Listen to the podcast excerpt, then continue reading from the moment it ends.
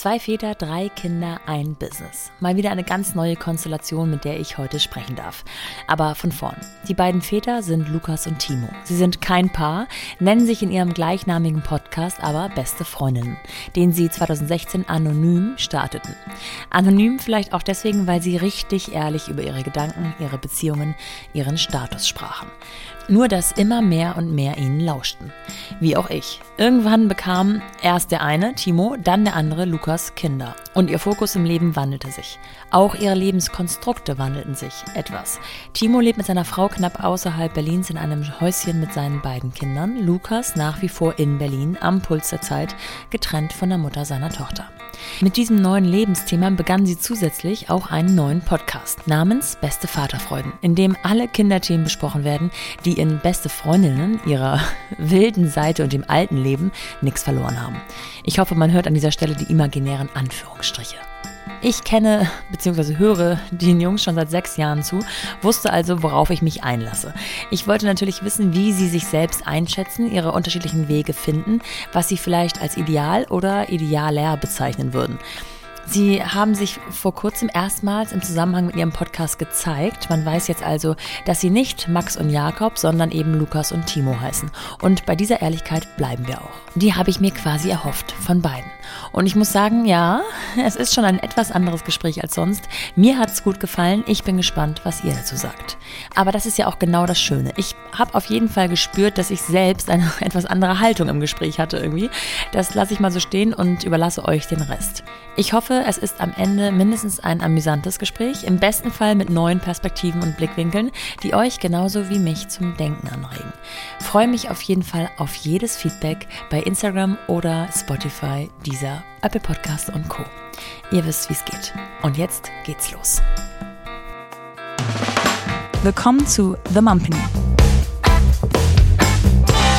Die Balance zwischen Baby und Business. Sieht ja ganz professionell aus hier mittlerweile. Ja. Ich finde es lustig, dass wir hier sitzen, weil ähm, als ich euch angefangen habe zu lauschen, da sah das, glaube ich, ein bisschen anders aus, ne? So am Küchentisch oder wo habt ihr angefangen? Nee, wir haben tatsächlich illegal in einem Berliner Radiostudio angefangen, abends in der Aha. Nacht. Und immer wenn jemand ins Studio gekommen ist und irgendwas machen wollte, da haben wir so getan, als ob wir nur kurz abhängen und Musik hören. Ich, ich ihn Den von der Feudel Arbeit abhole. rausgeholt. Nee, dass ich ihn von der Arbeit abhole, das war Ja. so. Und dann haben wir Ah. dann noch irgendwie, weil das war ja da, wo du gearbeitet hast und ich bin dann immer durch die ganze Stadt gepäst, um abends diese Aufnahmen heimlich aufzunehmen. Ja, ja. Ah, das ist die erste Lüge, hätte ich fast gesagt. Ähm, Haben wir die zweite ist ja, dass ihr, ihr habt ja anonym angefangen und jetzt habt ihr euch geoutet, ne? Ja, wir haben uns geoutet. wir sind's.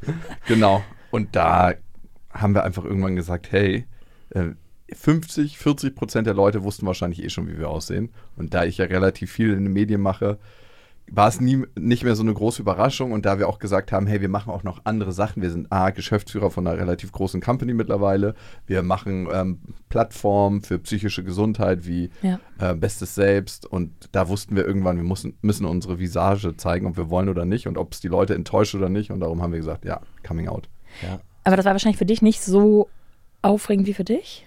Also wenn ich dich und dich sage, vielleicht sagt ihr noch mal kurz eure Namen, dann kann man das so ein bisschen verknüpfen zu den Stimmen. Genau, also ich bin Timo oder Max im Pod- Podcast, beste Vaterfreundin und beste Freundin und Ich bin Jakob, aka Lukas, im Podcast Beste Vaterfreuden und äh, Beste Freundinnen und ein paar weiteren. Ja. Genau. Also für mich war es nur kritisch, weil ich geguckt habe, welche Konsequenzen trägt denn meine Tochter aus meinem Coming Out, wie du es bezeichnest. weil die geht ja in eine Kita und die Eltern wissen das vielleicht nicht und die Erzieherinnen wissen das vielleicht nicht. Und das war das Einzige, worüber ich mir Sorgen gemacht habe. Ansonsten ist es mir meistens gar nicht so wichtig, welche Bewertung andere Menschen auf mich ablegen, weil ich denke, so jeder hat seine Leichen im Keller, ich habe vielleicht ein paar mehr und das ist auch okay. Ja. Und für dich? Ja, also ich habe auch mir natürlich viel Gedanken drüber gemacht, auch viel mit meiner Frau drüber gesprochen und irgendwann kam halt so ein Punkt, wo ich gemerkt habe, so richtig authentisch ist es auch nicht mehr eine Maske zu tragen. Ja. Gerade auch, weil der Freundeskreis und Bekanntenkreis, Nachbarn alle mehr und mehr natürlich mitbekommen haben. Ich habe sie nicht auf die Nase gebunden, aber die haben natürlich mitbekommen, was ich mache. Die haben dann gegoogelt, ah, okay, du machst den Podcast. Und erstaunlich war, dass es eigentlich immer mit einer sehr positiven Resonanz einherging, sodass ich mir irgendwann mich irgendwann gefragt habe, warum äh, machen wir das eigentlich noch anonym? Weil ein Teil war für mich auch, dass ich so ähm, gerade am Anfang so frei sprechen kann und nicht irgendwie Sorge haben muss, dass andere Leute denken, oh Gott, was Mhm. machst du hier? Und ähm, das wurde halt, wie gesagt, eher äh, als Gegenteil bewertet. Also es war erstaunlich positiv, sodass das auch dazu geführt hat, dass ich gesagt habe, ey, Maske ab ist eigentlich, fühlt sich authentischer an als Maske auf. Und das war so für mich so ein Hauptthema. Und es ist jetzt auch immer noch so. Also ich war zum Beispiel letztens, hat meine Frau mir erzählt, ja, ja, dein, die direkten Nachbarn, wo ich dachte, die haben mit Podcast nichts zu tun, generell Medien, das ist denen irgendwie alles egal. Und die meinte, ja, doch, doch, die wissen das, dass du das machst. Nicht so, seit wann denn? Ja, schon seit einem halben Jahr. Die haben mich aber auch noch nie darauf angesprochen. Die alles schlimmen. Eltern? Nee, nee, nicht die schlimmen Eltern, sondern Andere. Nee, die ganz netten, mit denen ich immer trainiere. Ach, okay. Und das war für mich auch nochmal, also es ist, Diskret aber, es muss ist man nicht sagen. nur, es ist nicht nur posi- es wird nicht nur positiv bewertet, sondern die negativste Form ist einfach, es wird igno wegignoriert. Interessiert interessiert einfach keinen. Und von daher war es eigentlich, gar- ich dachte schon, das wäre irgendwie dramatisch, aber am Ende haben wir ja auch auf Tour schon immer die Maske abgelegt, wenn wir auf den Events waren. Ja. Und daher kannten wir schon das Gefühl Ja. ein bisschen, das war jetzt auch nicht so ein krasses, großes Ding. Doch, also für mich hat sich schon ein bisschen was verändert. Ja Also, gut, du bist ja auch ein Städter. Ich bin ja so ein Landei. Ah ja, du kannst entfliehen, ne? Ja, genau. Ja. Und du wirst du angesprochen jetzt? ja, häufiger. Auch gerne mal in der Sauna. Oh, schön, ja. Ja, woran erkennst du mich? Oben oder unten? oder äh, ich bin ja ab und zu mal in ein paar Clubs und äh, es gibt auch einen so einen Nacktclub, wo ich ab und zu mal war. Natürlich nur, weil Freunde gegangen sind. Und in, eine, in einer Nacht wurde ich tatsächlich, ich weiß nicht mehr, acht, neun Mal angesprochen. Das Ehrlich? war ziemlich crazy. Da dachte ich mir, hier hält sich unser Ja, Publikum auf. Ja, okay, gut. Und haben sich euer, eure Gesprächsthemen oder euer Flow verändert seitdem? Also habt ihr jetzt mehr Hemmung, irgendwas zu sagen? So über äh, stinkende Nachbarn hätte ich jetzt fast gesagt. Nö, also mir ist es egal, wie ich über seinen Nachbarn rede. Ne? Überraschung. Und die können das auch ruhig wissen. Die meisten sind ja auch ganz nett, aber es gibt so ein paar Problemeltern da, würde ich mal Ja. sagen. Problem, ey. Das merkt man an den Kindern, ey. Ja, die, nee, die Kinder, an denen merkt man es überhaupt nicht. Doch, ey, ein paar Kinder da sind crazy. Hm, Du warst Und- lange nicht mehr da. Okay, sind die wieder normal? Die sind alle normal. Okay, okay. Wenn, dann merkt man es schon an den Eltern. Aber die Eltern, da denk, denkst du nur, Aber auch- okay, in die falsche Familie reingeboren. naja. Na, vielleicht nicht ganz extrem. ähm, aber ansonsten, nö, eigentlich hat sich nichts an unserem Flow verändert, ne? Ich würde sogar fast sagen, ähm, es hat sich nichts verändert und teilweise ist es vielleicht sogar ein bisschen besser geworden. Also behaupte ich jetzt einfach mal. Aber die Masken hattet ihr ja nicht im Gespräch auf, ne? ja, stimmt. Ähm, und hat es, also es gibt alles, alles, was ihr hier sagt, würdet ihr den Leuten auch ins Gesicht sagen. Nö, nicht alles. Nicht also alles. es gab Ist schon Folgen. ein Safe Space ein bisschen. Hm, ja, also es, ich glaube, davon lebt ja auch ein Gespräch unter zwei Leuten und per Zufall hören das halt Hunderttausende dann immer Ja. nach. Aber davon lebt es ja, dass die meisten Sachen würden wir den Leuten nicht ins Gesicht sagen. Dass es aus meiner Sicht Gammeleltern sind, würde ich den Leuten nicht ins Gesicht sagen. Aber ich weiß ja, dass sie es wahrscheinlich hören, wenn ich das nächste Mal da bin, äh, in sechs Monaten, um zum Grillen vorbeizukommen. Vielleicht. Kriege ich zornige Blicke. Nein, ich glaube, man muss das auch ein bisschen äh, relativieren. Wenn ich sowas sage, ist das auch ein bisschen Spaß. Aber wir hatten schon Folgen, wo wir zum Beispiel über die Kinder von einem Kumpel geredet haben, die ähm, ja ein bestimmtes äh, Areal im Haus beziehen mussten und wir gesagt haben, oh, würden wir anders machen. Der hat das gehört und der hat uns dann die Freundschaft ein Stück weit aufgekündigt. also Ja. Aber ähm, ich würde es ein bisschen so vergleichen, man hat, glaube ich, die Illusion, wenn man im Freundeskreis ist, dass nie über einen geredet wird. Sondern nur man selber lästert über andere oder redet über andere. Ähm, und wenn man diese Illusion irgendwann aufbricht, dass man weiß, sobald man den Raum verlässt und alle anderen noch drin sind, wird, mal über, er wird auch mal über einen selber geredet und das ist äh, ganz natürlich und so ein bisschen ist es auch hier, dass natürlich reden wir nicht, würden wir vielleicht nicht alles den Leuten so direkt ins Gesicht sagen, auf die Art, wie wir es hier transportieren. Aber ich glaube schon, dass bestimmte Dinge oder fast alles ich schon in irgendeiner Form auch dann Ja. so kommunizieren würde. Also es ist jetzt nicht so, dass ich komplett 180 Grad mich Ja. drehe. Also Wenn wir ich, hatte festgenagelt gestern, ich werden. hatte gestern zum Beispiel ein Beispiel mit, mit meinem Nachbar, der, da ging es ums Schlafengehen der Kinder, wie wir das machen. Und ich glaube, hier würde ich es ein bisschen drastischer formulieren, aber ich, gegen ihm gegenüber habe ich eigentlich inhaltlich das Gleiche gesagt, nur vielleicht pädagogisch ein bisschen wertvoller. Ja. Äh, ohne jetzt äh, ihn irgendwie in seiner Erziehung anzukreiden, weil ich glaube, das kennst du auch, es ist ganz wichtig, dass man äh, den Eltern nicht irgendwie, nur weil man selber der Meinung ist, man weiß es besser, zu sagen, hey, mach's mal so und so, weil wie du es machst, ist Nee, scheiße. nee, also als Pädagoge hast du diese Ansicht, Ja, aber ja. als Psychologe weißt du es natürlich okay. schon besser. Ja, du darfst und ich nicht. Okay, der nächste interessante Fakt. Ähm, ihr habt ja so ein paar andere Backgrounds noch on top. mhm. Ja. Ähm, wollt ihr die mal ein bisschen erzählen? Klar. Ja, magst du anfangen? Ja, genau. Ich, also ich habe eine Erzieherausbildung gemacht in meinem ersten Leben und war zehn Jahre lang in der Jugendhilfe tätig. Äh, habe dort äh, in der Wohngruppe gearbeitet, im Schichtdienstsystem mit vier Kollegen und zehn Jugendlichen im Alter von ja, 10 bis äh, 16. Mhm. Ähm, und so ein bisschen ist es vergleichbar, auch hier mit einer Firma führen, ob 22 äh, Mitarbeiter oder 10 Jugendliche, ist am Ende äh, fast das Gleiche von Beziehungsarbeit. Es ist am Ende auch Beziehungsarbeit. Wertschätzung ist ein großes Ja. Thema. Äh, Kommunikation, Regeln. Abgrenzung, Regeln. Also es ist echt erstaunlich, man hier denkt so, cool, hat sich, ich wollte diese Arbeit nicht mehr machen und irgendwie habe ich mich in dem Bereich wiedergefunden. Ja. Hierarchie. Genau, und bin ein bisschen quer eingestiegen, auch natürlich durch Lukas. Ähm, dieser Medienaspekt war in meinem Leben gar nicht präsent vorher. Also ich war eigentlich eher introvertiert und zurückgezogen und bist du immer noch bin ich immer noch, und zurückgezogen? Äh, aber jeder hat ja beide Anteile in sich, habe ich ja gelernt. Und äh, durch den Podcast äh, ist es dann irgendwie organisch gewachsen und heute bin ich an der Position auch durch den Podcast natürlich mhm. und habe auch meine berufliche Karriere komplett verändert in den anderen Bereichen. Ja. Ich bin dann, habe damit gebrochen, gerade als wir die Firma angefangen haben und äh, bin jetzt hier Geschäftsführer, Schrägstrich Host von diesen Formaten. Und wer hängt bei dir noch äh, familiär sozusagen hinten dran? Also Ach so, ne, viele Personen. Noch ernähren oder was? Ich habe natürlich, äh, ich habe also ich habe eine Frau und zwei Kinder äh, die Kinder sind ähm, ein junge Mädchen. Das Mädchen ist sieben Jahre alt und mein Sohn ist fünf Jahre alt. Und ähm, wenn du fragst, wer hängt noch als Rattenschatz hinten dran, in der Firma arbeitet auch noch meine Schwiegermutter als unsere mhm. Buchhalterin und äh, Chefin vom Dienst, könnte man so ein bisschen die sagen. Strenge, wir nennen sie nur die, die Strenge. Und äh, meine Frau äh, unterstützt sie auch buchhalterisch und so bei Personalgeschichten. Ja. Also so Urlaubsanträge und sowas. Also daher ist mittlerweile. Versucht die Gelder aus der Firma abfließen zu lassen, dass ich es nicht merke. Genau, so, das ist eigentlich der, unser interner Deal. Klare Verteilung. Und mhm. bei dir? Ähm, bei mir hängt, oder erstmal mein Lebensweg. Als auch? Mhm. Also ich habe erstmal Animation gemacht auf einer Ferieninsel und habe da gemerkt, dass das Reden für mich was ist. Nein, das habe ich schon vorher gemerkt und habe da mich dann entschlossen, entweder beim Fernsehen oder beim Radio anzufangen. Ich habe äh, letzten Endes das Radio gewählt, um erstmal so eine Ausbildung zu machen von der Pika auf an. Ähm, habe eine Ausbildung als Sprecher gemacht, habe auch als Moderator eine ganze Weile gearbeitet, auch auf viel, verschiedenen Events gearbeitet für große Brands und so. Und dann habe ich irgendwann gedacht, so wow, wenn das hier der Rest meines Lebens ist, dann fühle ich mich wie, als ob ich, ja, wie, kennst du diese Fahrgeschäfte auf dem Rummel? Mhm, ja, und eine Runde, warte, warte, warte, warte. Ja, eine Runde noch, noch, und noch, und noch, und noch. ähm, da wusste ich, entweder mache ich etwas, wo ich ein bisschen tiefer in die Materie absteigen kann beim Radio. Oder ich wechsle den Job. Und mhm. ich habe letzten Endes ähm, dann angefangen zu podcasten. Dazwischen habe ich Psychologie studiert. Genau. Irgendwie noch mal, kurz. mal eben so reingeschoben.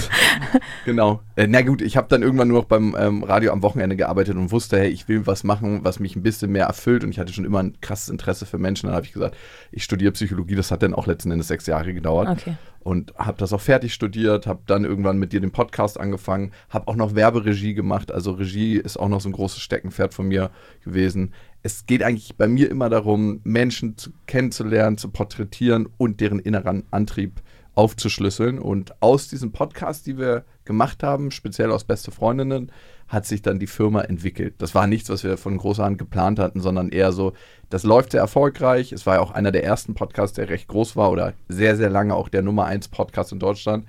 Ähm, und dann ähm, kamen Leute auf uns zu und haben uns gefragt, könnt ihr uns da beraten? Wisst ihr, wie das funktioniert? Und so kam das alles zusammen. Und tatsächlich hilft es natürlich, wenn man vorher ähm, Beiträge beim Radio produziert hat, gesprochen hat, weiß, äh, wie das läuft, wie sich Stories aufbauen.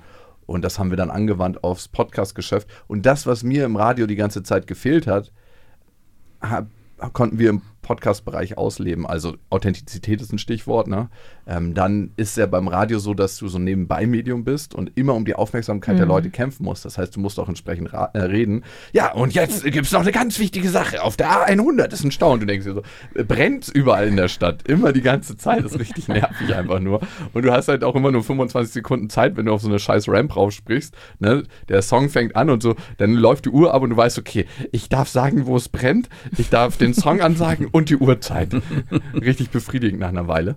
Naja, auf jeden Fall konnten wir das anders im Podcast umsetzen und haben gemerkt, hey, wir brauchen das alles gar nicht. Ne? Diese Art, wie man mitgeteilt bekommt, wie man sein müsste vor dem Mikrofon, um anzukommen, ich, bei mir hat es auf jeden Fall ein bisschen gedauert, das abzulegen, weil wenn man so die ersten ja, Folgen von stimmt. Beste Freundinnen hört, da klinge ich immer noch wie so ein Rummelmoderator. Ja. Und ja, mittlerweile denke ich, haben wir da einen ganz guten Weg gefunden nach achteinhalb Jahren. Ja. Und als dann bei dir auch ein kleines Wesen ins Leben kam, habt ihr gedacht, ähm, okay, die Themen können wir auch besprechen, aber das ist nicht für beste Freundin. Da geht es ja eher so pikantje, pikantje. Genau, also Beste Freundinnen ist ja eher so ein Beziehungsdating- und Sex-Podcast wo zwei Männer sehr authentisch und ehrlich über deren Themen reden und ja. Äh, Wunder, Wunder, wir strugglen alle mit den gleichen Sachen, würde ich sagen. Das merken wir auch an den HörerInnen-Mails. ob jetzt eine 20-Jährige oder eine 60-Jährige schreibt, die eine Freundschaft plus hat, same, same, ne? Also, also nur, dass die dann zusammen 120 oder 42 sind oder 40. Ja.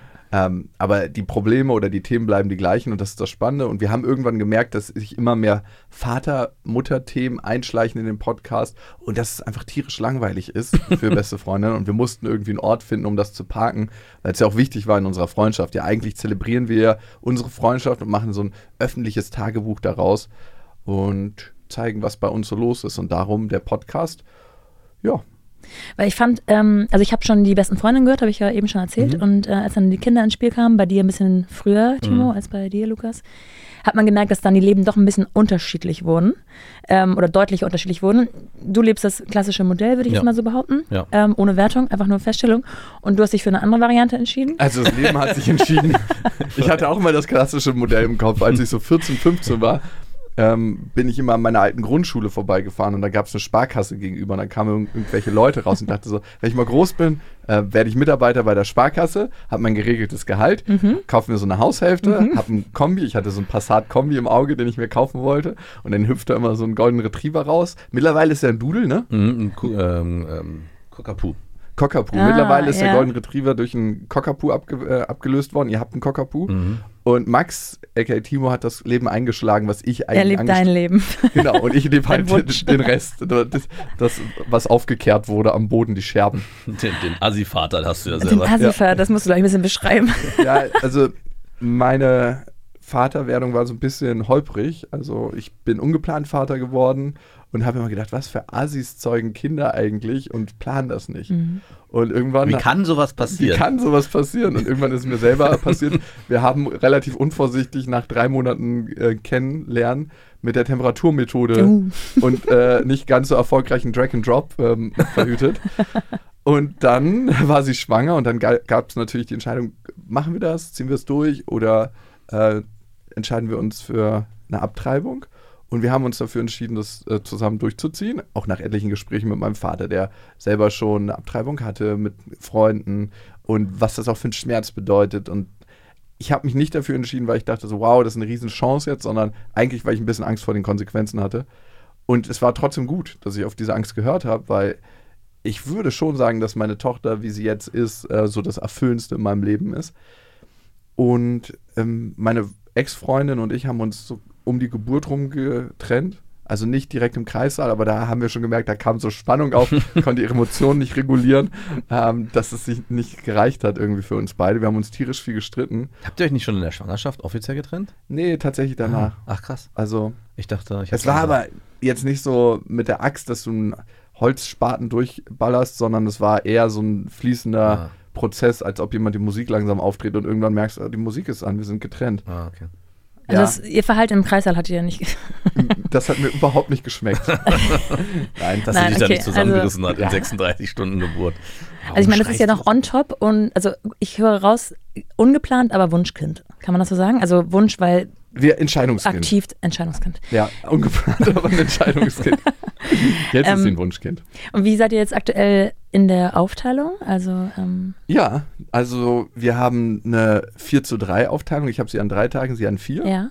Und man muss schon faires halb sagen, ich habe die leichteren Tage. Ich habe nicht Montag, Dienstag, Mittwoch. Ab und zu nehme ich sie auch mal am Wochenende. Und sie hat äh, Donnerstag bis Sonntag. Und natürlich geht sie in die Kita. Das heißt, ich habe die bisschen kürzeren Tage. Ja. Ähm, genau. Aber ich versuche so viel ich kann und sie auch. Und wir sind relativ flexibel miteinander. Was wir nicht haben, was wir manch, äh, bei manchen Pärchen beobachten, wenn ich jetzt sage, so am Sonntag, hey, ich gehe jetzt ein Eis essen, kann unsere Tochter mitkommen? Nein, weil sie ist heute meine Betreuungszeit. Sie so immer so, ja, okay, sie ist schon auf dem Weg nach unten. also da streiten wir uns überhaupt nicht. Das ist super easy. Oder auch wenn ich in den Urlaub fahren will mit ihr spontan.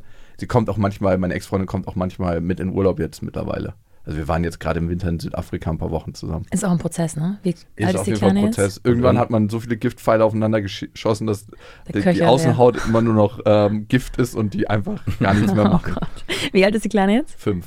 Fünf. Also es dauert schon ein bisschen, ne? Bis das Mhm. sich alles so einge. Und was würdest du sagen an den Tagen, wo du sie hast? Ähm, ist das dann für dich auch ein kürzerer Arbeitstag? Oder, ähm, ja, ja, klar. okay. Also ich hole sie um 14.30 Uhr äh, von der Kita ab und da muss man einfach sehr konzentriert in der Zeit arbeiten. Aber wenn man mal ehrlich ist, also die Leute, die so 12, 14 Stunden am Tag schrubben, ich habe noch niemanden gesehen, der 12, 14 Stunden am Tag wirklich effektiv und effizient und sehr konzentriert arbeitet. Es geht eigentlich nicht. Also es gilt immer, sich den Arbeitstag gut einzuteilen. Was ist wirklich das Wichtigste, wo es meine Kernenergie braucht? Das mache ich am Anfang und danach die ganzen Sachen, wo es nicht so viel Aufmerksamkeit braucht. Also es wäre eine Verschwendung, E-Mails zu beantworten mit seiner Kernenergie, mhm. sondern wenn ich irgendwas schreiben muss, wenn ich eine Idee brauche, das muss in die Kernenergie rein und alles andere, was man so runterdüdeln kann, ähm, in, den, in die restliche Zeit. Und auch zu gucken, ähm, dass ich mich nicht ablenken lasse in meiner Kernarbeitszeit. Das finde ich auch immer wichtig. Welch, beantworte ich da schnell mal ein paar private WhatsApp-Nachrichten, weil ich das auf meinem Desktop habe, oder bin ich wirklich bei der Sache? Und man staunt, wie viel, wie viel man wirklich erledigen kann in kurzer Zeit, wenn man sehr konzentriert ist. Mhm. Aber was ich bei dir auch erstaunlich finde, dass du ähm, ganz rigoros bist, in der Kinderzeit beantwortest du auch keine Geschäftsmails. Also ganz, ganz selten. Also ah, ja. zumindest, oder du antwortest mir nicht. Ich antworte mir nicht. Nee, ich versuche das schon zu trennen, weil ich finde, sonst ist man immer so mit einer Probacke ja. privat im, Arbeitsleben und mit einer Probacke ähm, ja, bei der, bei der Kindererziehung nur. Und das Handy, das ist ja so der Ablenker Nummer eins heutzutage. Wenn das Handy im Raum ist, verlieren wir an IQ. Das ist äh, mit Stud in Studien nachgewiesen. Das muss man sich mal vorstellen, weil unser Arbeitsgedächtnis immer aufs Handy fokussiert mhm. ist und mit, mit einem Ohr sind wir so, hey, können wir uns hier den nächsten Dopaminstoß abholen? Äh, wir sind ja wahnsinnig handysüchtig mittlerweile. Also ist, glaube ich, noch nicht klassifiziert im ICD-11, aber äh, kommt spätestens beim 12er, da bin ich mir sehr sicher. Und äh, das versuche ich schon zu trennen. Klappt nicht immer so, aber ich habe jetzt mal wieder eine Phase, wo ich äh, sehr, sehr rigoros bin. Darum rede ich so mit voller Kraft. aber trotzdem arbeitest du an den drei Tagen, wo du sie nicht hast, also ja. den drei Arbeitstagen, schon noch länger. Also es ist jetzt nicht so, dass du sagst, das Modell bis 14.30 Uhr ähm, effektiv sein, das funktioniert so gut. Ja, also die, der Plan ist ab nächsten, nächstes Jahr, der Plan ist ab nächsten Jahr auf jeden Fall weniger zu arbeiten. Mhm ich bin jetzt richtig krass immer noch am Hasseln. Ich würde mir mal eine 55, 60 Stunden Woche geben. Ja. Ähm, also ja, ich arbeite in anderen Also du holst schon auf. Und ich arbeite vor allem auch am Wochenende. Mhm. Und wenn meine Tochter im Bett ist. Mhm. Auch. Und morgens früh. Und morgens früh um Vorm Aufstehen. Okay, das ist schon krass. Ja. Und ist auch ungesund auf Dauer wahrscheinlich, ne? Du, die Dauer geht jetzt schon 12, 13 Jahre, also Manche Psychen können es ab. Nein, Quatsch. Wir Was ich gesagt? Burnout ist für Faulenzer und Weicheier. Burnout. Und wie ist es bei dir aus? gibt's nur. Äh, was genau? Also die ähm, Aufteilung mit deiner Frau, so. die Kinderbetreuung, hm. die Arbeitszeiten, äh, wie seid ihr da aufgestellt? Also wir leben ja in dem klassischen Modell, ja. das du ja gerade schon gesagt hast, und ich habe schon auch mit ihr auch eine klassische Aufteilung, dass sie sich in erster Linie um alle Belange, die die Kinder betrifft, ähm, kümmert. Das heißt, geht von Schule, Organisation, also von Schulorganisation, Hausaufgaben, Betreuung, ähm, Kita-Planung ähm, bis hin zu Geburtstagen, Freizeitgestaltung in Anf Anführungszeichen, obwohl auch da äh, plant sie schon vorweg und irgendwelche Termine, wo ich dann, jetzt gerade hatten wir, haben wir beim Xletic-Lauf äh, mitgemacht und es kam so plötzlich, so, ah, wir gehen da übrigens in einer Woche hin und ich sage, aha, war mir gar nicht bewusst. Du ja, bist einfach das dritte Kind, was sich da eingeordnet hat in die Freizeitplanung. Ja, genau. Ähm, ich will nicht zum Voltigieren, aber du musst. Aber also es, wir hatten, es geht halt auch nicht anders. Also ich habe mit ihr auch dann eine lange Zeit ähm, drüber diskutiert, weil ich natürlich schon noch als Vater präsent sein will, als äh, äh, Lorbeerabholer, muss man sagen. Nee, auch, ja, nee, nicht, nee, stimmt eben nicht. Also auch in der Erziehung aktiv, also gerade wenn es auch um Regeln und mhm. ähm, Streitigkeiten geht und dafür brauchst halt auch Kraft und diese Kraft kann ich halt nur mit reinbringen, wenn ich mich nicht um diesen ganzen anderen Kram auch noch mitkümmern muss, was ich jetzt nicht gar nicht mache, aber zu 80 Prozent macht sie das. Das heißt also, ähm, in der Hinsicht haben wir da schon eine sehr klassische Aufteilung, aber wenn es darum geht, die Kinder ins Bett zu bringen, morgens in die Kita zu bringen, das ist 50-50. Also ich, ich bin da schon auch, und das ist auch gewollt, also ich will ähm, weil ich auch gemerkt habe, wenn das weniger wird bei mir, dass die Kinder auch immer mehr äh, noch bei ihr äh, am Rockzipfel hängen. Und das ist eh schon so, dass eigentlich bei allen Dingen, ich stehe neben meinem Sohn und der will irgendwas und er schreit Mama. Mhm. Ich so, hä, du kannst doch, ich bin doch hier, warum fragst du mich nicht? Du bist nicht und wirklich da, Papa. Es gab letztens eine Situation, da war meine Frau eine Woche lang krank, also richtig fertig. Und nach drei Tagen hat sie das komplett gedreht. Ah, ja. Auf einmal, sie war wieder fitter, konnte eigentlich agieren.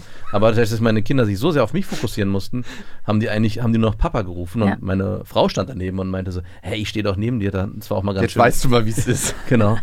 ähm, und was mir gerade auffällt, äh, was ich bei, ja, bei Lukas äh, echt krass finde, dass er wirklich an den Tagen, wo er seine Tochter hat, äh, am Nachmittag eigentlich nicht ansprechbar ist. Also wenn ich da irgendwelche Nachrichten schicke, Ähm, und ich merke schon, dass ich, sobald äh, ich aus das, das, Haus verlasse, mein Handy schnappe und all diese ganzen Sachen unterwegs, also ich habe mein E-Mails, meine E-Mails, meine Chats und alles auf dem Handy, das hast du, glaube ich, gar nicht. Und nee. du kannst gar kein, ich könnte ihn auch gar nicht in unserem Arbeitssystem erreichen. Das heißt, ich fange da schon auf den Wegen an. Ich habe auch immer wieder mal das Handy. Gestern auch wieder war ich, wollte ich mich eigentlich eine halbe Stunde hinsetzen und habe eigentlich drei Stunden telefoniert und wollte eigentlich mit den Kindern Zeit verbringen. Das heißt also, mich erreicht man auch, weil ich die Sachen auf dem Handy abchecke. Ähm, weil ich mir das auch, glaube ich, gar nicht so leisten kann und möchte, dass ich sage, okay, immer ab 14 Uhr bis abends 20 Uhr bin ich komplett rigoros nicht erreichbar.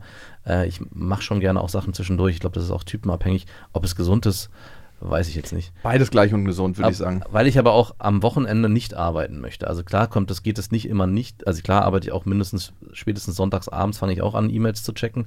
Aber ich möchte eigentlich schon, dass die Sonntage komplett auch mhm. für die Family Familie, Time Familientime ist. Aber das heißt, du arbeitest dann an den drei Tagen, wo Lukas seine Tochter hat, länger oder gehst du auch um 14.30 Uhr? Äh, meistens, also das kommt ein bisschen drauf an, welche Aufgaben hier in der Firma stehen. Wir haben ja auch sehr flexible Arbeitszeiten im Sinne von äh, wir müssen, ich muss nicht hier im Büro sein, ja. ich kann auch zu Hause sein. Mit meiner Schwiegermutter bin ich auch sehr viel am Agieren, wenn es so um ähm, buchhalterische ja. Sachen geht. Das heißt, da laufe ich barfuß äh, zwei Minuten rüber und mache das dann bei ihr. Das heißt, ich bin dann, meistens gehen wir, verlassen wir sogar gleichzeitig das Büro, aber wie ich gerade schon gesagt habe, Themen, die dann irgendwie an, aufkommen, die bearbeite ja. ich dann noch am Nachmittag, wo ich ihn dann oft erst am Abend erreiche.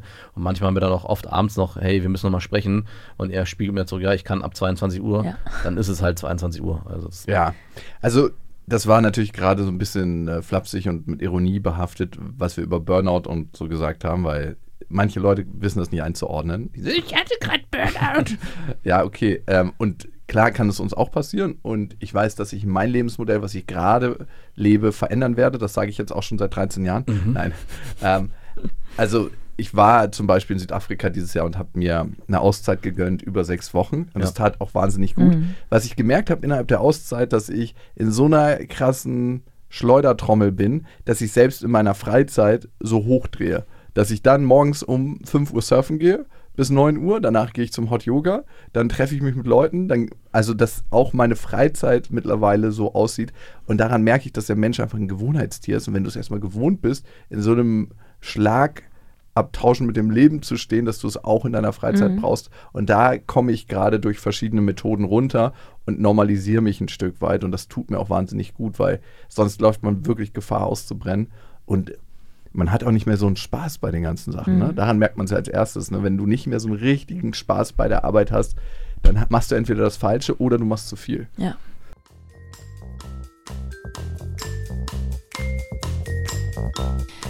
Werbung. Kommen wir zum heutigen Supporter und das ist EY. Sicherlich den meisten von euch bekannt als großer Arbeitgeber und einer der Marktführer in den vier Bereichen Wirtschaftsprüfung, Steuer- und Rechtsberatung, Strategy and Transaction und Consulting. Und ich möchte euch heute EY als Arbeitgeber näher bringen. Denn ihr Ziel ist es, Dinge voranzutreiben und entscheidend besser zu machen.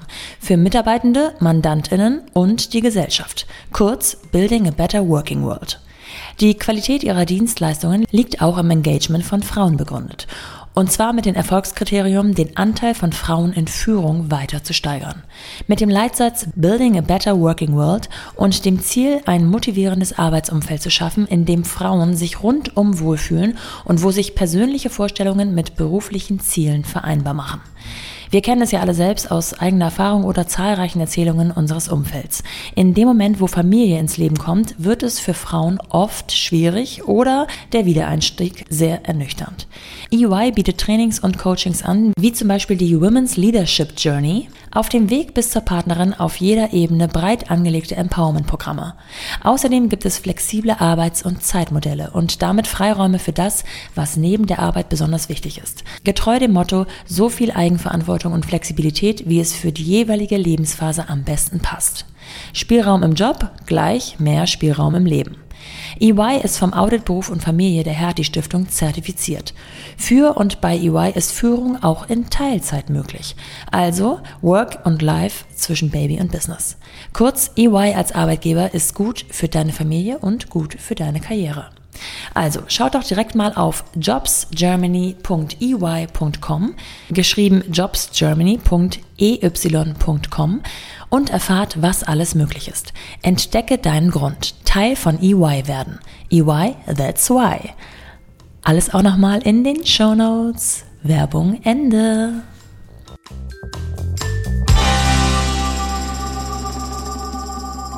Ich finde es mega spannend, wie unterschiedlich eure Konzepte sind. Und ich frage mich, gibt es da, also welches ist das Bessere auf Familie bezogen und auch auf eigene private Hobbys bezogen? Oder gibt es gar nicht besser und schlechter? Gibt es da Neid? Also so das, das Thema Vereinbarkeit ist ja für euch völlig unterschiedlich anzugehen, mhm. einfach auf, äh, aufgrund der äußeren Umstände sozusagen. Also ich habe letztens auf meinem Dach gesessen und habe so ein bisschen in die Ferne geguckt. Das mache ich abends manchmal für ein paar Minuten, wenn ich Sport gemacht habe da oben. Und habe gedacht, eigentlich von der Gesellschaft wird immer das Modell von Max angesehen, so von Timo, das ist das Leben, das alle anstreben.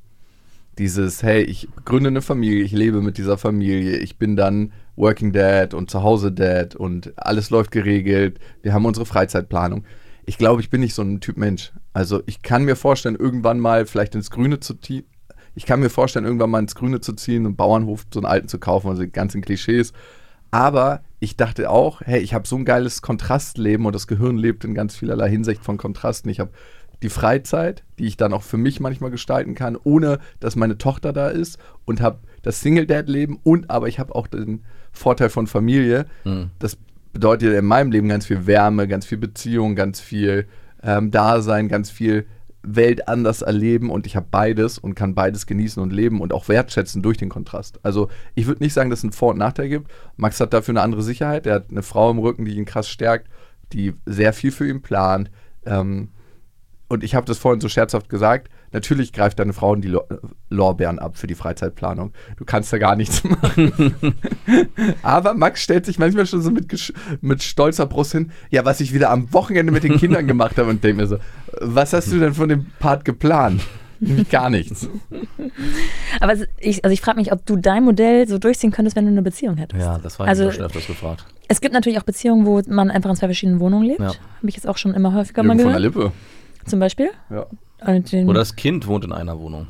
Ja, dieses Nest-Hopping ja, da, ne? Ja. Cool. Ich meine, dann ist noch die Frage, ob diese Beziehung zu der Mutter des Kindes ist oder eine neue Frau. Ist ja noch die Frage. Ich meine, so gut kann man es ja auch gar nicht planen. Ach so, nee, ich werde ziemlich sicher nicht mehr mit meiner Ex-Freundin ja. zusammenkommen. Also auch wenn sich meine Tochter immer noch ein Geschwisterchen wünscht, aber sie zählt dann immer, wenn ich eine Freundin habe, die Freundin auf, dass sie, dass ich das mit der machen soll. Okay. Ach, das war, sagt sie schon so? Ja. Ach, krass. Ja, aber ich hatte ja zwischenzeitlich nach der Trennung von meiner Ex-Freundin eine Beziehung und das lief eigentlich ganz gut. Dann bist du halt nicht mehr Single-Dad, ne? dann bist du ja. Beziehungsdad. Ja. Und das war eigentlich überhaupt gar kein Problem. Ähm, wir haben so eine Regelung, dass wir sagen, wir müssen jemanden, oh, wie viel war das? Ein Jahr, glaube ich. Nee, acht Monate ja, kennen, ja. bevor wir die Tochter oder meine ah, Tochter vorstellen. vorstellen. Mhm. Dass das nicht so einen äh, hochfrequentierten Wechsel gibt. Aber sonst ist es eigentlich easy. Also easy, nee, easy ist mein Leben nicht. Das ist eine Lüge. Also ähm, ist, zu dem Punkt nochmal, dass es, ich glaube, es hat wirklich für und wieder. Ähm, also ich, manchmal denke ich schon, ich gucke jetzt nicht neidisch auf ihn, aber ich denke schon, das ist absolut stressig sein Leben, dass er drei Tage die Woche äh, seine Tochter hat und dann hat er vier Tage lang hauptsächlich Arbeitszeit. Aber es hat auch eben den Vorteil, dass er sich in diesen drei Tagen hauptsächlich seinen Familienakku hat, in Anführungszeichen, und danach eigentlich, wenn er sich das selber erlaubt, machen kann, was er möchte. Also es sei denn, wenn er von allen Verpflichtungen frei wäre, könntest du ja Donnerstag, Freitag, Samstag, Sonntag deinen Alltag so gestalten, wie du das möchtest. Ähm, wo ich ja immer noch in diesem Familienrhythmus drin ja. äh, gefangen bin, ist das falsche Wort, weil ich es mir ja selber ausgesucht habe und das auch, auch ausgesucht habe und das sehr genieße. Aber ähm, ich ihm halt nicht einfach sagen kann, ich bin jetzt mal zwei Tage raus. Also ich mhm. könnte es natürlich machen, aber wenn ich das dauerhaft machen würde, würde meine Frau irgendwann äh, anklopfen und sagen, Moment mal, ich dachte, wir führen hier ein Familienleben. Und ich glaube, deswegen agiere ich auch so viel so zwischendurch, dass ich halt Wege und sowas alles nutze, um möglichst viel in den Zeiten zu schaffen. Das kam mir auch erst heute Morgen, dass ich wirklich in der Bahn anfange äh, zu arbeiten, damit ich eben nicht vor der bevor meine Kinder aufwachen äh, oder auch noch abends irgendwie, wenn die vielleicht äh, noch was Aufmerksamkeit von mir wollen oder am Nachmittag, ähm, dass ich da schon schaffe, mir die Zeit für die Kinder zu nehmen. Ähm, Und deswegen hat es auf jeden Fall für und wieder diese beiden unterschiedlichen Modelle. Und jeder fühlt sich natürlich offensichtlich in seinem Modell am wohlsten derzeit. Und mir ist auch aufgefallen, und letztes Mal habe ich mich mit meiner Frau auch drüber geredet, so richtig lange Urlaub habe ich auch bisher noch nicht einmal genommen. Ich war immer Darfst nur so, auch nicht. ich war immer ein oder zwei Wochen weg und ich habe auch erst letztes Jahr im Sommer zum ersten Mal auch komplett mich gar nicht auf Arbeit, stimmt auch nicht, einen Tag habe ich trotzdem was gemacht, gar nicht auf Arbeit konzentriert. Und ich fand schon erstaunlich, ähm, weil du dann, mal- ich dachte, du hättest in deinem Urlaub auch viel gemacht und du hast ja auch Sachen gemacht, aber du hast dann irgendwann gesagt, nee, ich habe am Tag eigentlich nur eine Stunde gearbeitet, was ich für dich schon krass wenig finde. Korrigiere mich, wenn es falsch liegt. Ja. Und das über sechs Wochen lang. Und da dachte ich auch, so, das habe ich ähm, in den letzten fünf Jahren nicht einmal gemacht. Und wenn wir beim Thema Burnout sind, weil ich manchmal schon so denke, so, boah, es ist so ein stetiges, also ich bin jetzt nicht ähm, kraftlos, aber dadurch, ich habe schon, dadurch, dass ich immer stetig irgendwie doch irgendwie mit der Firma mich beschäftige und als Geschäftsführer macht man ja auch vieles im Kopf. Es passiert, man ist ja gar nicht mehr so sehr im aktiven Prozess und schneidet tausend Dinge, sondern vieles ist ja auch, wir müssen gedanklich überlegen, welche Entscheidung treffen wir für die Zukunft.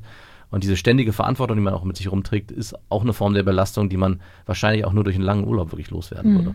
Ja, Geschäftsführer sein ist so ein bisschen wie in einer Wäsch Wäscheküche stehen und man denkt, man hat die ganze Wäsche abgearbeitet, dann kommt irgendwie immer neue Wäsche rein und man fragt sich, wer hat jetzt wieder was reingeworfen, dann hängt man die auf, bügelt die, dann ist das Waschpulver an, alle, dann muss man irgendwo anrufen.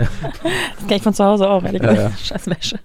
Aber wie ist es denn, also ihr reibt euch ja viel, auch im Podcast und sicherlich auch neben dem Podcast, ähm, Mhm. an diesen Themen auf äh, und an den verschiedenen Modellen. Und wie ist es so für euch, dann miteinander zu arbeiten? Also hat man das ähm, Verständnis für den anderen total, weil ihr eben auch befreundet seid? Oder ist es schon so, oh ey, es ist ja wieder nicht Nö, scheiße ist es. Also man hat viel weniger Verständnis füreinander, weil man eben befreundet ist.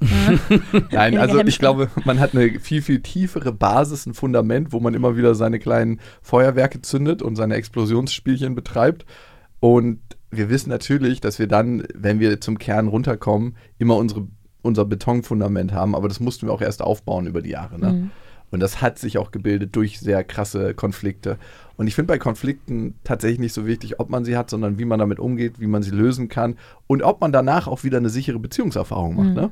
Wenn man es schafft, einen Konflikt gut zu lösen und danach sagt, hey, man kommt wieder zusammen, ist es eigentlich was sehr, sehr Positives, weil man weiß, man ist da durchgegangen und man hat diese Erfahrung gemacht.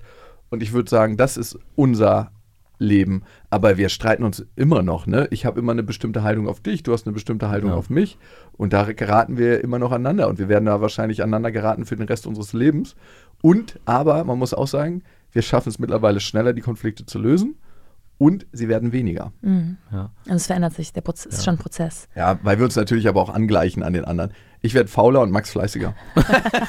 Okay, schön. äh, ja, aber es, ist- es ist schon äh, natürlich, die unterschiedlichen Lebensmodelle führen dann auch oft gerade so in kritischen Phasen, äh, wenn wir in der Firma irgendwelche Themen haben, wo wir agieren müssen oder Entscheidungen treffen müssen, ähm, auch da aneinander. Also, dass der, er ist super äh, proaktiv und voll nach vorne und ich bin eher so, ja, lass mal erstmal überlegen und eine gewissenhafte Entscheidung treffen. Der Schleppanker des Unternehmens. Genau, ein Schleppanker und äh, du spannst den Kite vorne auf vor dem Frachtschiff, damit es schneller fährt. Ähm, und das ist, sind oft dann auch Reibungspunkte, äh, wo wir uns dann gegenseitig in der Mitte natürlich äh, treffen müssen. Ja. Und es ist nicht immer ganz einfach, aber es kommt natürlich auch, auch durch die Art und Weise, wie ähm, wir unser Leben führen. Ja. Und beide Qualitäten braucht es natürlich Ja. in der Firma. Ne? Also Max ist jemand, der ein warmer Ansprechpartner ist für die MitarbeiterInnen, wo sie auch ähm, beziehungsmäßig ein Zuhause haben. Ähm, Max beantwortet auch eigentlich alle Personalfragen im Unternehmen. Das heißt, darum kümmert er sich, Mhm. die sichere Basis. Und ich gucke in die Zukunft für uns, äh, spinne neue Ideen, gucke, in welche Geschäftsfelder wir rein wollen, wie kann man diese Ideen ausarbeiten. Und jeder hat auch seine Teams eigentlich, mit denen er fest zusammenarbeitet hier in der Firma. Max ist für alle zuständig und ich habe so ein paar Leute, ich würde mal sagen so sechs, sieben um mich herum, mit denen ich sehr fest meine Projekte umsetze. Und das klappt eigentlich ganz gut, wenn die Bereiche sich nicht überschneiden. Wie viele Leute arbe- arbeiten jetzt hier Über mittlerweile? 20, Über aber 20. unter 25. Es fluktuiert manchmal ein bisschen, aber so in dem Dreh, wir Ja. wissen ich weiß es gar nicht, so auf den. Ja, so um die 20, ich glaube 22 haben wir mal gezählt, mit studentischen Hilfskräften Ja. und so. Also, das sind wir wie viele studentische? Zwei haben wir, ne? Hm, Eins, zwei, 24 drei, studentische Hilfskräfte, sechs Praktikanten. glaube ich. Ein Praktikant haben wir eigentlich. Und seit wann gibt es die Firma jetzt? Seit äh, 2000. fünf Jahren und sechs Monaten, Ja. also 2018. 2018, Ja, okay. Ah, das weiß jeder ganz genau. das Ja, ich habe letztens äh, das selber gesehen bei LinkedIn. Ach so. Okay. Sagt man LinkedIn oder Ich sage immer LinkedIn? Ah, das heißt LinkedIn, Ja, ne? das heißt LinkedIn. Ja, ey, ich, du hast so ein paar Begriffe, wo ich immer wieder stolper und die mir dann aneigne, weil ich denke, du, du hast ja eigentlich alle amerikanischen und englischen Begriffe immer so gut drauf und dann denke ich mir immer so, ja, okay, da gehe ich Aber- jetzt, was spreche ich jetzt Ja, bei aus? manchen habe ich mir dann das so eingeschworen bei Linked, LinkedIn. Was hast du denn noch so? Du hast noch so Ich habe noch einen, ich weiß es aber nicht mehr. Ja. Ja. ja, die Firma haben wir vor fünf Jahren gegründet und das war eigentlich auch ein sehr spannender Prozess, weil ich ja damals noch in der Festanstellung war, in der Jugendhilfe. Und ähm, das war für mich auch die Phase, die eigentlich, und das kommt mir immer erst im Nachhinein, die anstrengendste Zeit überhaupt. Und wie ich das geschafft habe, ist mir heute ein Rätsel, weil ich habe Du bist mit- über dich hinausgewachsen. ich, wirklich, ich habe 40 Stunden noch in der Vollzeitstelle. Das ging auch nur, weil es ein Schichtsystem war. Das heißt, ich konnte dort ein bis zwei Dienste die Woche machen, hatte dann drei, vier Tage sozusagen hierfür frei und bin dann immer hierher gefahren, habe das dann, habe dann hier mit Lukas gemeinsam und wir hatten noch eine dritte Geschäftspartnerin ähm, die Firma angefangen zu gründen. Und parallel ist meine Frau dann mit meinem äh, Sohn schwanger geworden, wo ich dann Elternzeit hatte, die ich komplett hier auch für den Aufbau der Firma plus Festival gründe, Festivalaufbau, Bühnenaufbau. Ja, das war im Nachhinein, ich weiß noch, wie ich da morgens losgefahren bin und eigentlich körperlich und geistig einfach nur am Ende war und wie so nur noch funktioniert habe. Du hast dir nicht deine Inseln geschaffen, wo du eine kurze Auszeit dir für dich nehmen konntest. alles, alles war äh, auch aufgrund meines Sicherheitsbedürfnisses, habe ich es aber auch lange nicht geschafft, mich von meiner alten Arbeit zu trennen. Und Ja. ich habe das immer noch so als Polster im Hintergrund gehabt. Da nur, da nur mit halber Flamme irgendwie versucht. Die äh, Kinder haben drunter gelitten. Die Kinder drunter haben drunter Schiffe braucht man ja auch finanziell manchmal, ne? Also gerade für den Anfang. Ja, ist es es wäre vielleicht auch anders gegangen. Ja? Also man hätte ja auch ins Risiko gehen können. Ich hätte irgendwie mit vielleicht meinen Schwiegereltern und auch meine Frau hat ja auch noch gearbeitet. Also wir wären jetzt nicht auf, dem- am Hungertod gestorben. Aber ich, ich konnte einfach nicht. Also ich war nicht bereit, wie Lukas, ins Risiko zu gehen und sagen, okay, wir gucken mal, was das nächste Halbjahr passiert. Und das ist auch ein, immer noch ein, ein Streitpunkt. Also wenn wir auch wirtschaftliche Themen haben, wo äh, Lukas sagt, okay, okay, jetzt Vollpower, jetzt investieren wir, sage ich ja, um Gottes Willen, wir müssen runterfahren und zurückfahren. Und ähm, da, das ist so ein Reibepunkt, wo ich glaube, was er vorhin meinte, wir mittlerweile aber einen guten Weg gefunden haben, mittlerweile in der Mitte uns zu treffen und gemeinsam dann einen Weg zu Naja, finden. und du hast auch aus der Erfahrung gelernt, dass es mit äh, relativ oft schon relativ gut gelaufen ist. Muss man auch sagen. Ist ja jetzt nicht so, dass ich immer ins Risiko gehe und denke so, ja, das machen wir jetzt und einfach voll Ja. ins Leere laufe. Ich glaube, mittlerweile haben wir alle die Erfahrung gemacht, dass das auch gut ist. Und es ist auch gut, eine Bremse zu haben. Ne? Ich, wollte gerade Ja, sagen, ich glaube, ihr ergänzt nur- euch da auch, genau, ne? Also ja, ihr braucht euch ja. wahrscheinlich gegenseitig. Ja. Wir brauchen uns gegenseitig. Auf jeden Fall. Das Duale Feuer. Führungsspitze soll die Zukunft sein. Mal sehen, ob wir. Die duale Führungsspitze. Ja, ja. du müsstest dann halt noch, ähm, Was wüsste ich? sag's nicht. Äh, das Wort Vereinbarkeit, ne? Ja. Ist das so geläufig für euch oder ist das sowas, also in der Bubble, in der ich mich bewege jetzt, ist äh, das ein Riesenthema, Das ist ein? Modewort, ne? Es ist ein Modewort und es ist auch, glaube ich, klischee-technisch eher so ein Wort, was äh, Frauen sich umschnallen und womit sie eher, eher ihre Herausforderungen haben und Männer kriegen das leichter hin, in Anführungsstrichen, weil es einfach oft dann Rollen klischee-mäßig. Männer fühlen sich auch nicht so verantwortlich zu Hause. Nein. Also, ja, wir spielen mit Klischees, aber ihr wisst, was ich meine, ne? Es ist, ähm, also habt ihr ein Thema mit eurer Vereinbarkeit? Am Ende muss man doch sagen, es ist eine Priorität. Nein, tatsächlich Keine erlebe ich das häufiger bei Frauen, das muss man auch sagen, es ist immer noch in unserer Gesellschaft wahnsinnig unfair geregelt. Also, bestes Beispiel, meine beste Freundin. Ist schwanger geworden, hat ein Kind gekriegt. Ich meine, die ist äh, Zahnärztin, kann das alles sehr gut regeln, weil sie auch äh, krasses Elterngeld kriegt und all das. Ne? Also man muss schon sagen, die lebt königlich, finde ich. Mhm. Aber trotzdem ist es so hart, ähm, dieses Leben zu führen, dieses 24-7 mit dem Mhm. Kind. Und also in meinem Berufsleben hat sich schon einiges verändert. Ähm, und ich kann nicht mehr so viel Gas geben wie früher, Mhm. aber immer noch ganz gut mich beruflich ausleben. Und das kann ich natürlich auch nur, weil ich ein sehr, sehr gutes Modell mit meiner Ex-Freundin gefunden habe und sie da auch bereit ist, Kompromisse zu machen und zu sagen, ey, ich arbeit, arbeite halbtags ähm, und ähm, habe halt einen Job, der 25 Stunden in der Woche geht. Ja. Und, Und reicht ich- das auch so finanziell? Für uns? Ja? Also, Also- also für euch getrennt, aber ihr seid ja trotzdem irgendwie eine verbundene Ja, also ich mache dafür finanzielle Zugeständnisse. Ne? Mhm. Also ich könnte jetzt nicht sagen, du arbeite mal weniger, aber wir teilen das trotzdem.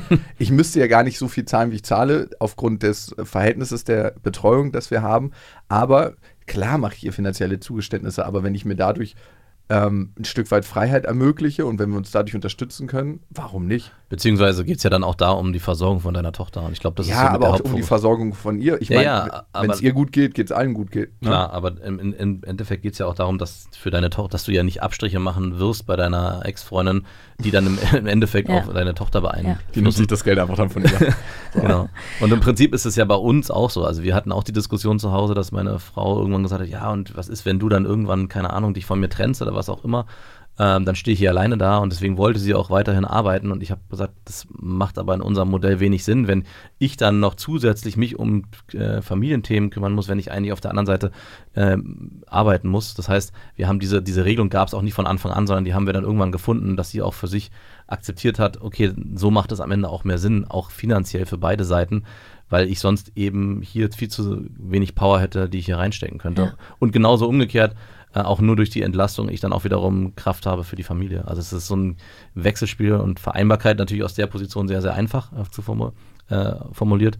Aber ich, klar verstehe ich, dass das auch ein Thema ist. Ja, aber ich habe auch einige Freundinnen, die Gründerinnen sind und das ist schon, ja, die haben ein sehr, sehr ausgeklügeltes Modell, wie sie die Kinderbetreuung machen. Die haben meistens auch, muss man sagen, eine Betreuerin, eine Nanny an der Seite, die dort mithilft. Und am Ende, finde ich, muss man sich irgendwann entscheiden, was möchte ich für einen Vater, was möchte ich für Ja. eine Mutter sein.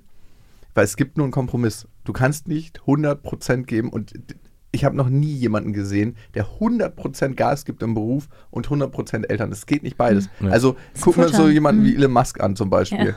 Ne? Ähm, klar sehen wir Bilder von ihm, dass er ein cooler Dad ist und so, aber wie, viel, wie oft ist er das wirklich im Jahr? Wie oft nimmt er sich die Zeit? Auch mein Vater war selbstständig und er war immer ein Event-Dad. Und das ist er heute noch. Mhm. Und das hat sich so eingeschleift in seinem System, das hat sich so eingeschliffen in seinem System, dass er eigentlich ähm, ja immer noch jemand ist, auf den man immer zugehen muss. Und das ist eine Entscheidung, die man treffen muss. Und ich glaube nicht, dass beides 100% vereinbar miteinander ist. Mhm. Ja, also. Kids sind, können oder sind ein Fulltime-Job und das dann noch Ja. nebenher zu machen zu einem. Habe ich es richtig verstanden, dass deine Frau hier aushilft, aber nicht fest arbeitet Nein, oder doch, die arbeitet fest, aber sie hat, glaube ich, äh, 20 oder 18 Ja, okay. Stunden. Also ist jetzt auch nicht Vollzeit hier. schwer erreichbar, sagen wir es so. Ja, stimmt nicht. nee, doch, doch, die ist sau, sau zuverlässig.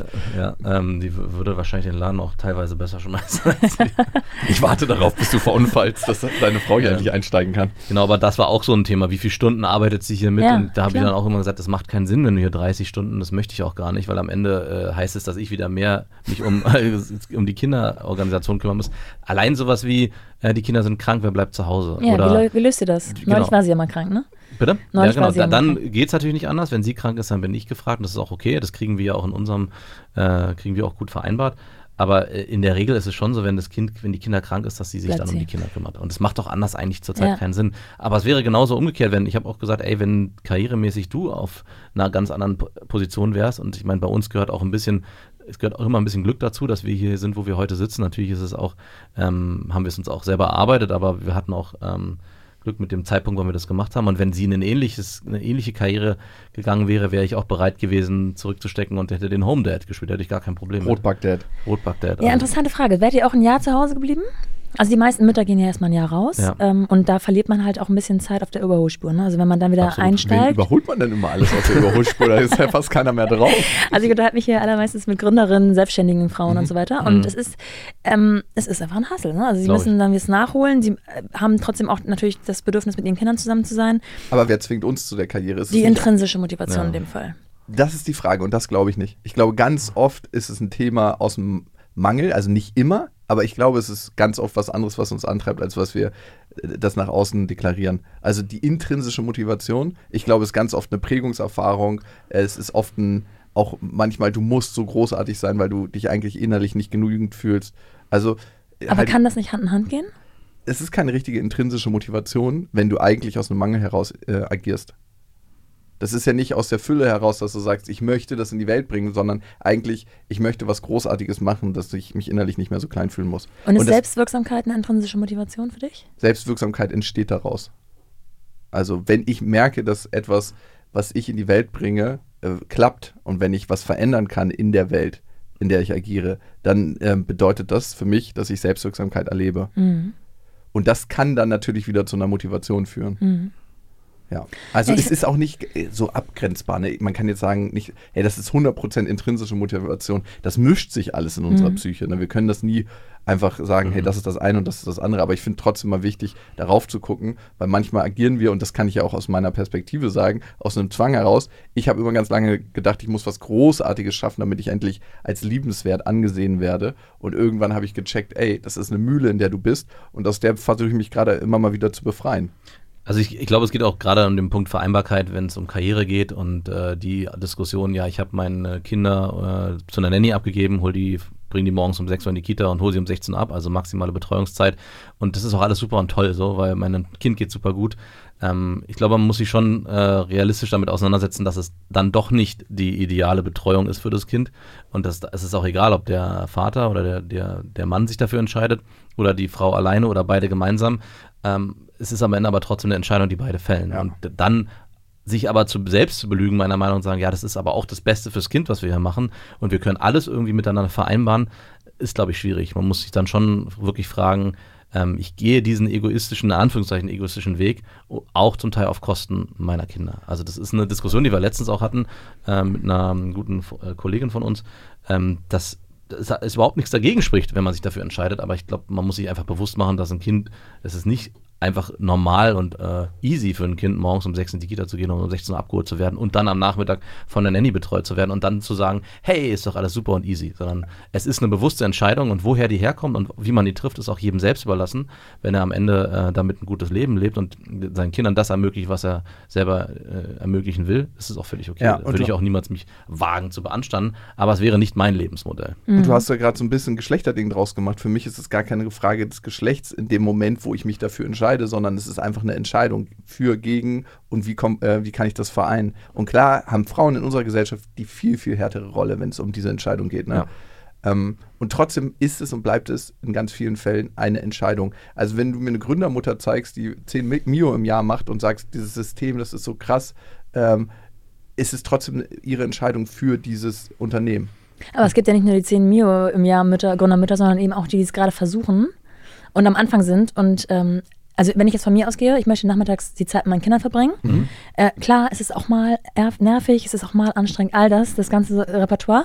Aber ich möchte nachmittags für die da sein. Klar, es gibt auch mal eine Omi, die einspringt oder sowas, aber unsere Entscheidung ist, nachmittags ist es die eigene Betreuung. Trotzdem möchte ich vormittags, ich möchte was anschieben, ich möchte was auf die Beine stellen, ich möchte auch Geld verdienen. Gar nicht so viel Geld, dass ich jetzt morgen abhauen könnte und alle finanzieren könnte, sondern einfach nur auch als Wertschätzung für mich. Ich mag das. Ich glaube, da spreche ich auch für euch. So, es Ja. ist einfach eine, eine Komponente, die man nicht, äh, die man auch mit breiter Brust, finde ich, äußern darf. Und es ist dann doch auch irgendwie ein Hassel. Man ist dann nicht mehr so schnell wie früher. Ich war vorher Ja. sieben Jahre lang selbstständig, habe da komplett für mich alleine agiert. Und jetzt habe ich halt immer noch so zwei kleine Personalien Ja. nachmittags, die ich halt auch ein, einpflegen muss. Und es macht mich langsamer, es macht mich nicht so selbstwirksam, in Anführungsstrichen. Aber wie unverantwortlich dein Business gegenüber, dass du nachts die Kinder betreust. Gibt es da nicht andere Möglichkeiten? Ja, Ja. Warum verdienst du nicht so viel, dass du dir eine Nanny leisten kannst? Wirklich. Also, Also ich glaube, du müsstest einfach noch mehr arbeiten, damit genau, das genau, eintreten exakt. arbeite kann. mehr, damit Jetzt du dir die ich's. Nanny leisten kannst. Bei meiner Ex-Freundin war es so, dass die Mutter ähm, gearbeitet hat, Fulltime, Ja. Und die hat genauso viel verdient wie die Nanny. Nein. Das ist ein Statement, oder? Das klingt Vielleicht sollte ich Nanny werden. Ja, du kannst dich für de äh, deine eigenen Kinder dann anstellen. Das, so wäre es gewesen. Nein, aber das ist ja auch eine Entscheidung, die du getroffen hast. Du hättest ja auch sagen können, ich suche mir eine andere Kita, wo die Kinder länger betreut sind, wo ich dann die um 17 Uhr abholen kann. Genau, aber das will ich nicht. Also das ist die Entscheidung, nein, das will ich nicht. Ich hole um 15 Uhr, halb, halb drei ungefähr ab. Finde ich fein, damit bin ich, bin ich einverstanden. Ich möchte nur trotzdem, ich muss jetzt auch nicht in der ersten Tageshälfte 10 Millionen im Jahr verdienen, das nicht. Aber ich möchte was anschieben, ich möchte was bewirken, ich möchte was machen, was mich erfüllt. Ich möchte auch einen Sport machen und das und das und das. Ich will es mir so bauen, wie es für mich geil ist. Und das ist der Hassel, den wir alle kämpfen. Ja. Und vielleicht ist es für Frauen, weil sie, glaube ich, ähm, nicht nur von außen das bekommen aus der Gesellschaft, hey, eigentlich ist die Mutter noch ein bisschen wichtiger als der Vater. Also wenn du nicht da bist, puh.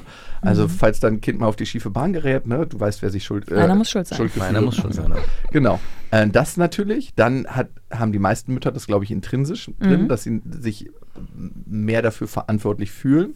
Ähm, und trotzdem wollen wir heute alle in unserer Gesellschaft unser Leben sehr individuell gestalten. Ne? Jeder möchte irgendwie sich gesund ernähren, Sport machen, ausreichend schlafen, total eine gute Zeit mit der Family haben, richtig geil in den Urlaub fahren, noch ein paar geile Fotos an Freunde verschicken, gute Freundschaften pflegen und Tiefe und vor allem eine richtig glückliche Beziehung, wo man nach zehn Jahren noch Sex hat. Huh, das Mhm. ist, äh, wir jonglieren hier mit Feuerbällen. Und Und irgendeiner muss auf der Strecke bleiben. Das sind einfach am Ende die Kinder. Nein, äh, es ist halt, es ist halt einfach krass. Ne? Und ich glaube, das darf man sich auch bewusst machen. Auch als Mutter, die Gründerin ist, es ist einfach fucking krass. Und ich glaube, das, ja, also, und auch wenn du festangestellt wirst, du hast ja immer deine Probleme und jeder hat seine Themen.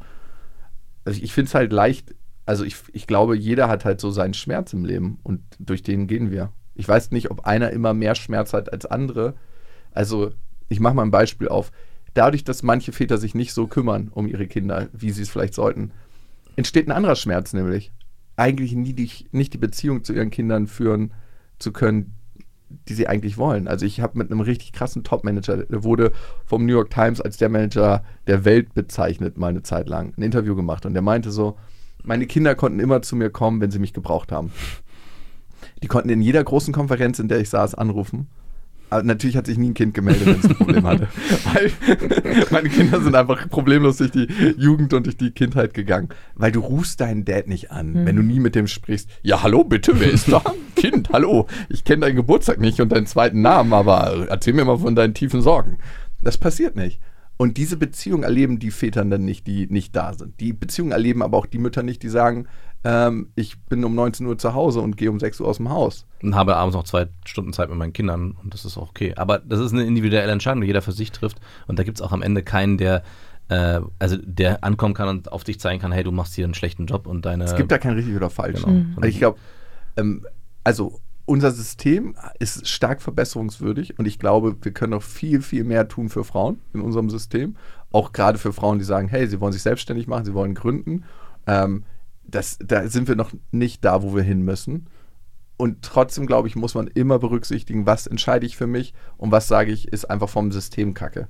Und wenn man das klar hat, fällt es auch leichter, diese Entscheidung, die ich getroffen habe, anzunehmen und aus der Kraft heraus zu agieren dann, weil es eine freiwillige Entscheidung ist. Seid ihr die besseren, seid ihr Unternehmensberater lieber- oder Dad? ja so ähnlich, Geschäftsführer oder Väter? Oder was seid ihr lieber? Ich würde sagen, ich bin natürlich nicht so ein richtig klassischer Geschäftsführer. Ich würde sagen 50-50 Visionär und Dad. Also da würde ich mir beide Anteile geben. Mm, also lieber bin ich Dad. Wirklich? Auf jeden Fall. Okay. Sehe ich Ähm, jetzt nicht so, wenn ich die Kinderfotos sehe. Und was bin ich besser? Das ist, das ist mal so, mal so. Also ich habe schon oft so manchmal das Gefühl, genauso wie ich auf der Arbeit denke, ah, da hättest du dich besser verhalten können, da hättest du eine bessere Führungsrolle einnehmen können, da hättest du vielleicht auch klarer kommunizieren können. Aber das Gleiche passiert mir als Vater auch, wo ich dann denke, ey, hier hätte ich an der an der Stelle vielleicht doch ein bisschen empathischer sein können oder nicht so genervt sein können. Also es ist ein Wechselspiel von Tag zu Tag. Also deswegen kann ich die Frage gar nicht so mit besser oder schlechter beantworten. Das hat Tagesformabhängig. ja ist tagesformabhängig Mhm. abhängig und auch Phasen der Kinder abhängig. und von den Challenges, die man gestellt bekommt. Also Ja. es ist ja auch immer wieder neue, sind immer wieder neue Aufgaben, sowohl als Vater als auch als Geschäftsführer, die auf einen zukommen. Dankeschön.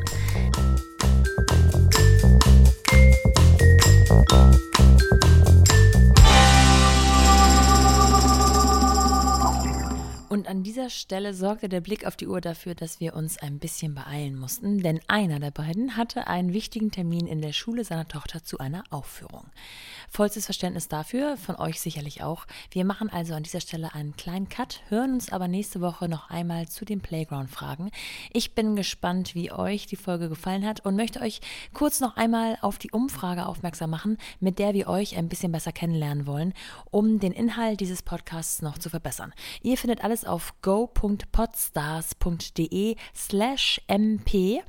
Findet ihr natürlich auch in den Show Notes. Ihr würdet mir damit einen riesengroßen Gefallen tun und ich würde mich freuen, wenn ihr da mitmacht. Bis dahin, eure Nora.